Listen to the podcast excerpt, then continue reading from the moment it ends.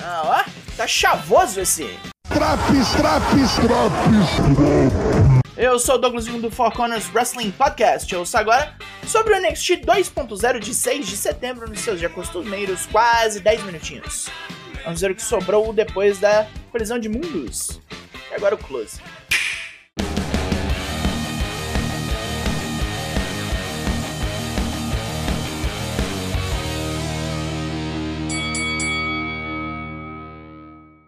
Temos um recapzão do Worlds Collide para começar. O que a gente achou do evento você confere no podcast semanal. Já saiu, você já ouviu? Tyler Bate agradece ao público no ringue pelo apoio ao evento e apoio ao NXT UK. Braun Breaker ganhou dele e unificou os títulos. O cara é brabo e ele não esperava tanta capacidade de destruição, mas ele está satisfeito de ter sido o primeiro e o último campeão da brand. A Gallows está aqui para cagar no jovem ex-campeão, dizendo que ele deixou o NXT UK todo na merda. Ele só tinha que vencer, e nem isso ele foi capaz de fazer. Bate retruca que a Gallows também perdeu, e o trio desce-lhe o cacete. Verdade dá, né? A segurança não segura porra nenhuma também, e se não fosse a chegada de Braun Breaker, Tyler tava apanhando até agora. Braun fala que a Gallows só faz merda e quer bater neles. Está marcada uma tag para mais tarde. A Pretty Deadly comemora sua vitória no domingo, se perguntando se talvez, talvez, talvez, talvez, ele seja o maior tag de todos os tempos por tantas vitórias em tão pouco tempo. Yes, boy! Lash Legend vem parabenizar a dupla, mas acaba deixando escapar que o resto do elenco do NXT acha que os dois só ganharam por causa de Damon Camp. Fechou o tempo e os Michês saem putos. As câmeras pegam Meiko Satomura dando uma entrevista, falando que não está feliz com o resultado do Worlds Collide porém foi bem no NXT UK. Cora Jade vem espizinhar a veterana e chama a porrada terça. Meiko recusa, pois já tem uma luta marcada. Ao ouvir que é contra Roxanne Perez, Cora sai toda puta. Todo mundo puto hoje. Porra, cara, tô indignado. Indignado não, tô puto. Agora vamos ver algo que talvez me deixe puto. Lutar um Toxic Attraction vs Nick Ash and Dewdrop. Em vingança pela interferência das jabucreias no domingo, Nick e Dewdrop arregaçam as duas no ringue a quase porra nenhuma, é a que mais apanha, e quando o Dewdrop chega para devastar, com um suplex e um Vader Bomb. Nick pega Jace Jane fora do ringue, enquanto a parceira planta Didi Dolin no tatame com um Michinoku Driver e um crossbody na corrida. Mesmo um nariz fudido, não deteve a grandona. Tá, não me deixou puto não esse resultado.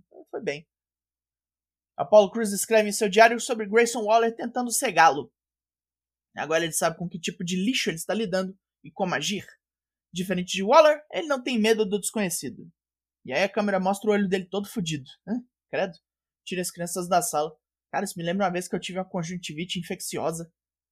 Luta 2: Wesley vs JD McDonough. JD mantém um maconheiro ligeiro com bastante porrada e pressão.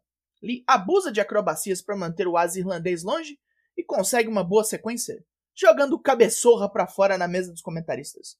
JD tá achando maneiro ainda e até ameaça bater no narrador Vic Joseph. Lee cata o Funko Pop humano e leva pro ringue. Lá, JD tem um suplex convertido em Sunset Flip, mas ele escapa, dá um tiro de meta nas fuças do maconheiro e obtém vitória com Devil Inside.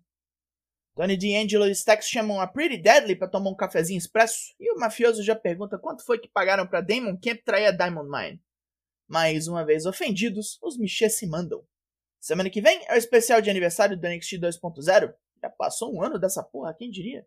E os telespectadores terão chance de votar em quem foi o melhor lutador da casa nesses primeiros 12 meses. Prevejo merda. Hora de ver espancamento de criança.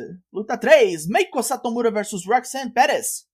Com Cora Jade assistindo, Meiko leva Roxanne pra escola, entorta, torce, chuta, esmurra e ajoelha a pirralha de tudo que é jeito. Não é desigual, Roxanne consegue encaixar bons golpes, incluindo um suicide dive entre as cordas e um Frankenstein do topo do corner.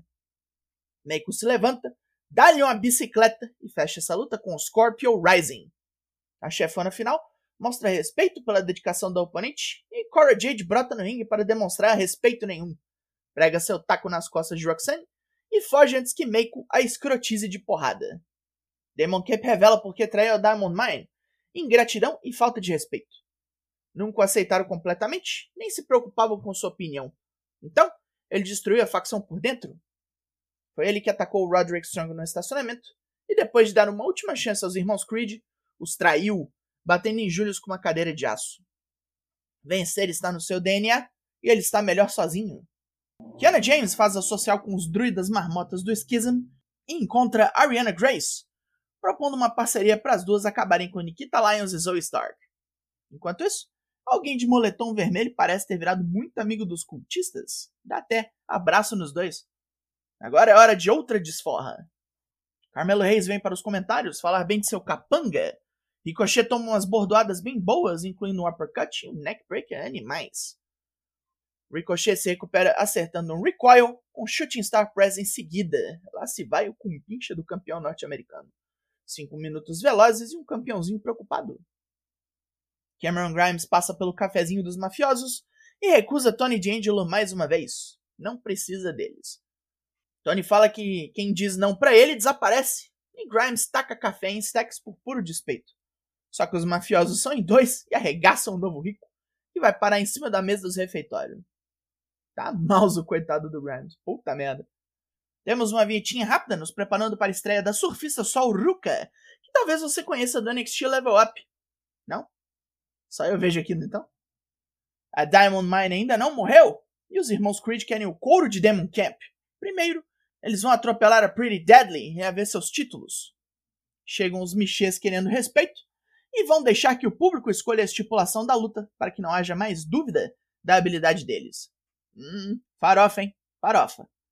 A luta de rounds entre Nathan Frazier e Axiom virou uma melhor de três. Vejamos a primeira. Luta 5. Nathan Frazier vs Axiom. Os dois são bem parelhos e trocam apresamentos e tentativas de mobilização. Fraser aumenta a velocidade da luta com suas piruetas, pegando Axiom com um chutão para fora do ringue e um tope suicida em seguida. Na vantagem, Fraser ataca as pernas do pretenso herói com um par de apresamentos. Axiom escapa e acerta sua voadora sem pai nem mãe nos peitos do cabeludo, que emborca ali mesmo. 1 a 0 pro mascarado, faltam duas. Os seguranças fazem frente na porta do vestiário da Galos para evitar mais problemas. Javier Bernal vem zoar trabalhadores no meio do expediente e caça treta com o mesmo segurança de semanas atrás. Este segurança tem nome? Hank Walker, que propõe uma briga ao chatão. Antes que Bernal responda, a Galo sai do vestiário e a segurança acompanha o trio. Quincy Elliott ainda não estreou e dá um rolé de lambreta pela cidade, falando que é o maior pacote a ser entregue no NXT. Espero que a Sol Ruka não demore a estrear igual esse aí. Carmelo Reis não demonstra preocupação com Ricochet, que para ele é assunto encerrado. Está mais preocupado com o voto do melhor do ano semana que vem e ele acredita já ter vencido. Mas ao ouvir que o público vai escolher seu próprio desafiante, fica puto. Todo mundo puto hoje, loucura. Porra, cara, tô indignado. Indignado não, tô puto. Main Event, luta 6, Tyler Bate e Braun Breaker vs Galos. Briga boa para fechar, onde Tyler sofre na mão de Mark e Joe Coffey, batendo como pode para escapar. Brown vem quente e os dois até pregam um suplex duplo nos oponentes. Tyler sofre mais um pouco depois, tomando um bear hug de Mark. O Big Strong Boy escapa e Brown vem para limpar a casa. Primeiro com uma cadeira elétrica e depois impedindo o All the Best for the Bells de Joe com um Spear. Enquanto Tyler aniquila Mark com Tyler Driver no upset. J.D. McDonough interrompe a comemoração, empurrando Brown para fora e atacando Tyler com Devil Inside. Ele foge do campeão sorrindo, feito um maníaco, e terminamos por hoje. Pontos positivos? Só luta boa no ringue, qualidade e tempo teve. Boas preparações para combates vindouros também. Meiko Satomura dando moral para Roxy foi bonito e Trick Williams tomando pau do Ricochet foi agradável. Pontos negativos? Essas paradinhas do Apollo Crews estão chatas já e a Galos perdendo, ao meu ver, foi vacilo. Podiam ter amassado o Tyler Bate que já perdeu domingo. O NXT dessa semana leva a nota 7 de 10.